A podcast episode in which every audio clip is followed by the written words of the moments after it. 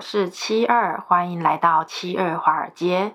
最近呢，美国的股市呈现疯狂的那种人肉扭蛋机的状态，我们就像是在扭蛋机里面的扭蛋人球，只要一个不小心或是运气不好，就会变成华尔街扭蛋吹狂魔的战利品。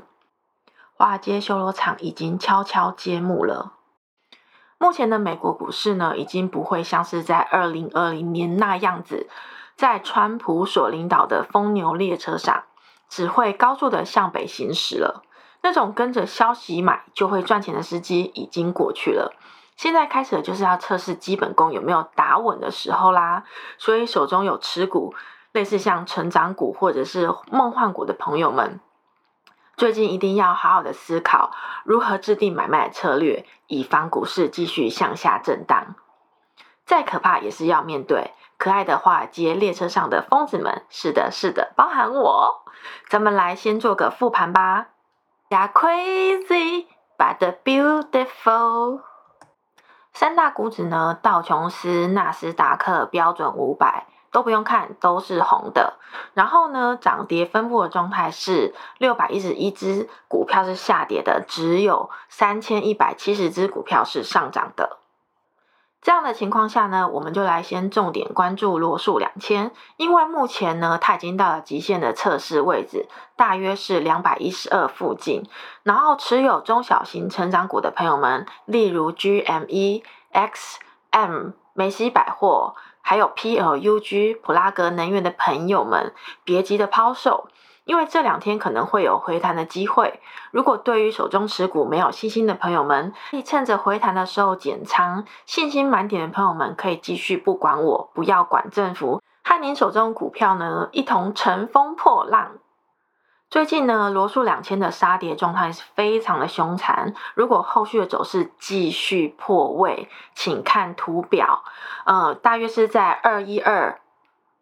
二零四前的向上跳空缺口那边的话，那我就只能说真的是 Oh my God！能跑的朋友就赶快跑吧。在这个煎熬的阶段呢，我们就来分享一下止损的重要性。俗语说呢，止损就像空气，你只会在亏损的时候才惊觉它的存在。不少朋友对何时止损手上股票，何时止赚手上股票是完全没有头绪的。在这里呢，我就要分享一下我个人认为还不错的方法。事不宜迟，马上进入正题。大家呢买股票呢都怕股票止损后还会重新马上上升，但是反过来想，我们为什么不想它也有可能止损后继续下跌呢？其实市场的上升和下跌很多的时候都是五十个 percent，五十个 percent。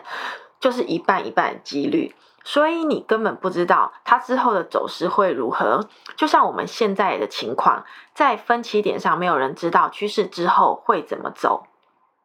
所谓的技术分析呢，只是让我们进场的价格有可能买到比较便宜的股票，但也不是能够百分之百的保证我们进场后一定会马上上涨、马上赚钱，因为股价也是有可能继续下跌的。所以用止损的方法去保护我们的本金，就变得非常的重要喽。我们先来参考一下那种亏损幅度与亏损后追平幅度的表格。当我们亏损一趴的时候呢，我们追平的幅度要到一点零一个 percent；两趴的时候是二点零四个 percent；四趴是四点一七个 percent；十趴是一点一一个 percent。五十趴亏损的时候呢，我们就要追平的幅度要到达百分之一百个 percent，七十个 percent 之后呢，就是两百三十三点三三个 percent，九十个 percent 之后就是九百个 percent 的追平幅度了。简单来说呢，就是当你的亏损幅度控制在十趴以内的时候呢，你的亏损后追平的幅度。并不是太大，可是只要超过了亏损幅度五十个 percent 之后，亏损后的追平幅度就会到达百分之一百，所以就更不用说之后的六十个 percent、七十个 percent，甚至到九十个 percent。当然啦，等到你的亏损幅度到达百分之一百的时候，那就是你 gain over 的时候喽。所以呢，七二华尔街建议每只股票止损的上限不要超过十个 percent，但我个人觉得止损的总平均亏损幅度不要超过五个 percent。意思就是说，如果一只股票您投入了十万元，平均亏损不要超过五千块。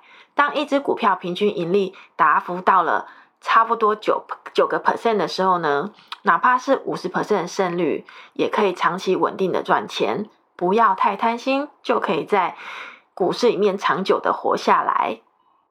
如果说呢，现在局势就像二零二零年的时候呢，大趋势是非常的好，一只股票可以升个十趴、二十趴、三十趴都非常的简单，只要你能够控制好你的平均亏损幅度。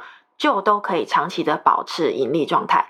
可是因为现在大环境不明确，所以不进行止损，一只股票有可能下跌了五十趴之后，你还需要让它重回一百个 percent 才能够追平亏损呢。当然啦，如果你是跟我说你是那种坚持长期持有做价值投资的朋友们，你当然可以忽略短期的振幅不看。像我的一个朋友 Mr. M，从特斯拉只有二十五块钱的时候呢，就不动如山的坚定持有到现在，以后以及未来，这种人呢，我们就不用去讨论了。但如果您是想做波段、头脑比较灵活、技术又高超的朋友们，止损止盈的制定策略，就对我们来说就非常的重要啦。总而言之呢，如果我有二十五块特斯拉，老娘也不怕。但就是因为我没有二十五块的特斯拉，所以我会怕。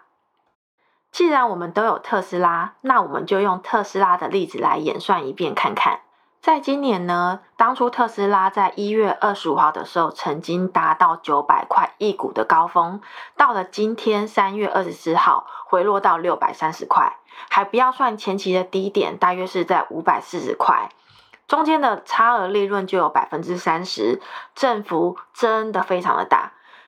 如果比较晚进场的朋友买在高位，大约是八百五十块的朋友们，特斯拉回调到五百四十块的那一天，心态是很难不崩盘的吧？但是有设止损十个 percent 的话，跌破八百块钱先卖出，然后在跌破六百块的时候再买回的话，现在亏损大约只有不到两个 percent 哦。这是个数学题，换算给你们看。八百五十块减六个 percent 等于七九九，七九九再减掉二十五个 percent 等于五九九，五九九再加五个 percent 等于六百二十九块，所以其实来回的差价真的是不到两个 percent。这样的方式呢，有可能会减少损失，少了承担亏损百分之四十的风险，真的是好棒棒。当然啦，以上的攻略是以最美好的状态下去评估的，也有可能会卖飞特斯拉。但我们今天要谈论的主题是止损，所以这就只是保护本金亏损的方式之一。像安全边际很深很广的 Mr. M 就不用操心这种小事，他现在就是在特斯拉的特别行政区里面笑看风云。像我们这种呢，护城河建构还不够深、不够广的朋友们。爱注意哦！当然啦，以上理论还是要依据个人的交易模型、交易周期、成本、价格、仓位的大小来做概率上的判断。每个人的状况都不一样，请自己评估。还有，当然啦，风险请自负。谢谢。因为在股票市场里本来就不会有百分之一百的赚钱方式，顺势而为是非常重要的。平常的逻辑训练、基本功踏实打底，才是应对突如其来的系统性风险与黑天鹅降临的保命方式。随身的两把刀，攻击和止损，要记得随时拿出来用哦。在这个修罗场，替自己劈开一条活路。好啦，点赞、订阅、留言、分享，做个疯狂但是有素质的好朋友。交易之道，攻心为上，技术次之。七二华尔街，我们下次见，拜古拜。